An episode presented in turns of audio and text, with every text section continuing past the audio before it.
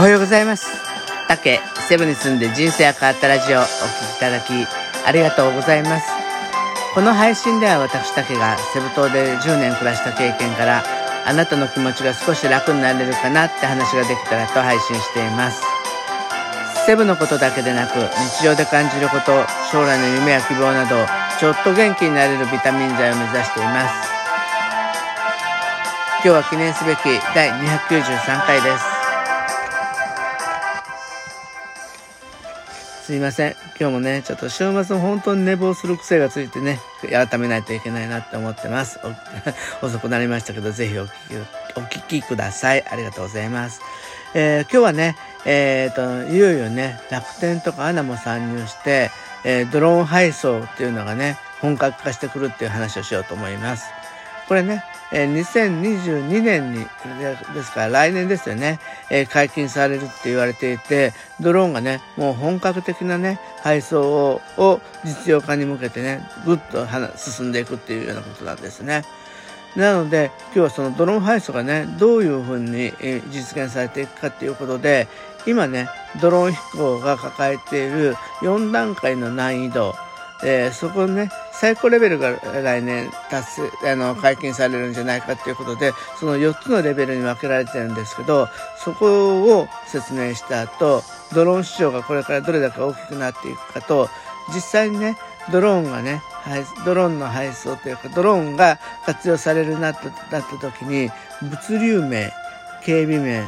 医療面、まあいろんな点検というところでね、どういうふうにね、シーンが変わっていくかということを説明しようと思います。その中でね、えー、ドローンが実際に配達することで、どういうことが起きて、どういうことが可能になるのかっていうことと、まあそのね、問題点みたいなのと期待できるところ、そういったところまでね、お話できたらいいなっていうふうに思ってます。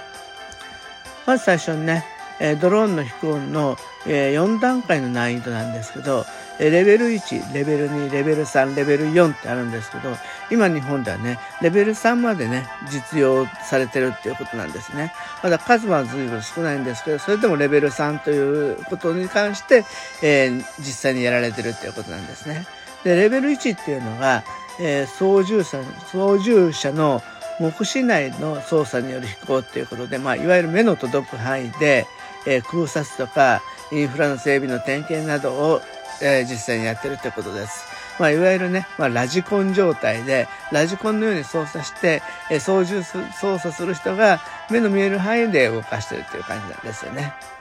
で、レベル2っていうのが、管理者の目視内で設定したルートなどを自動飛行するっていうことで、例えばこれはね、えー、っと、いちいち操作しないけど、プログラムを組んでね、そのままえー、飛行するということで、えー、土木現場の測量とか農薬散布などに使ってるってことですね。まあ、いわゆるオートパイロット、自動操縦っていうような形になると思います。で、3番目が管理者の目視外で無人地域を自動飛行、離島間での荷物の配送などっていうことでね、えー、ちょ、あの、楽天とかのね、そのビデオで、えー、そのビデオっていうかね、リンクを貼っときますけど、えー、そのね、えー、介助者の配達なしでね、結構ね、その離島のところに荷物を運んでいく実験が今されていて、それはもう普通にね、イオンとかでもね、できるみたいになってきております。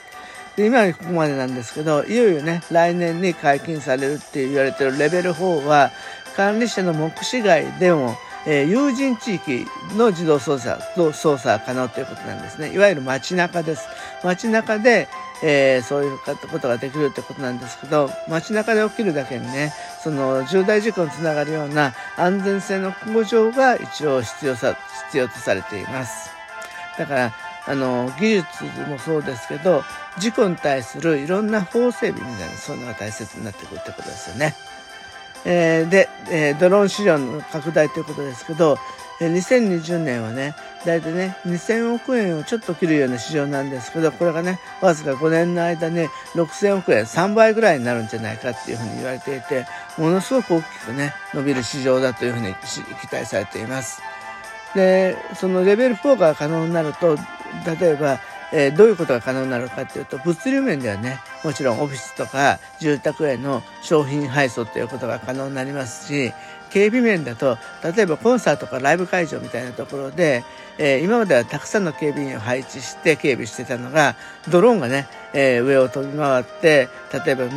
密になってるところがないかとか、喧嘩してたり揉めてるところがないかっていうところを察知して、で、その会場で待機してる警備員を、えー、そこの問題が起きてるところに、えー、行くように指示するっていうような、そういう形になってくると思うんですよね。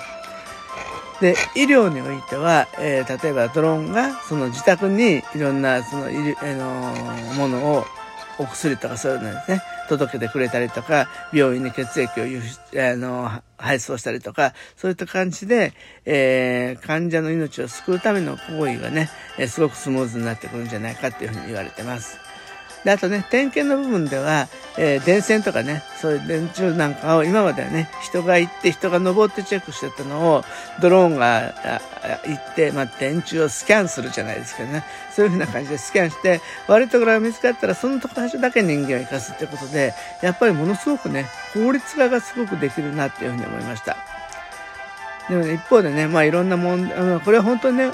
大きな革命になると思っていて、えー、今まで実用ができなかったのは、バッテリーだとね、飛ぶ時間がせいぜい30分から1時間ぐらいしか、えー、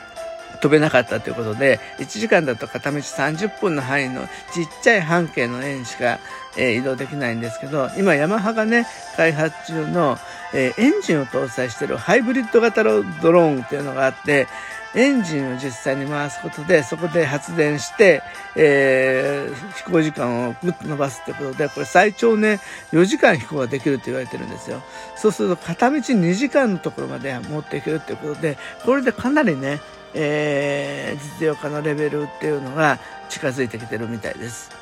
で、実際ね、今までは、人が、車で人が配達してたのが、ドローンで無人配達になったりとか、あと私が期待してるのは、オンライン診療ですよね。5G になって、お医者さんがお客さん、患者さんのオンラインで治療した後に、え処方箋とかを、えー、ドローンが届けるっていうことで、今みたいな、こういうコロナのね、非接触が言われてる時にはね、随分ね、それは役立つんじゃないかなって思います。ただ一方でね、あの、街中で飛ぶっていうことになると、今までね、ドライバーさんがたくさん雇用されてたのが、まあいろんな雇用の問題も出てくるでしょうし、街中で飛んで、例えばドローン同士が衝突してしまったら、どうなるのかとか、えー、その、えー、落ちてね、えー、人を巻き込んで怪我をさしてしまった時の法整備とかそういうことでね、いろんなまだ課題が残ってるんですけど、まあ、そこがね、クリアされるとね、本当に近未来がね、実、あのーまさに自分たちの生活が降りてくる、本当にね、スマホ以来のね、大革命になるんじゃないかっていうふうに思っています。なのでね、あの、未来っていうのでね、本当にちょっと変わる、ワクワクしませんかってね、なんかソサイティ5.0のね、あの宣伝でね、えー、言ってたんですけども、それがね、実際になるのかなっていうふうに思いました。ちょっとごめんなさい。最後まとまりがなかったんですけど、でも期待しています。えっ、ー、とね、あの、今日はもう週末でもう8月も終わりですよね。本当に9月からまだ新学期で始まる方もいらっしゃいますし、えー、上期下期で行くと、上期の一番最後の月になってね、えー、いろいろね、えー、準備をされる方たくさんいらっしゃると思うんで、この土日でね、しっかりいろんなやることを整理できればなっていうふうに思ってます。はい、今日はお聴きいただきありがとうございました。また明日も配信します。よろしくお願いします。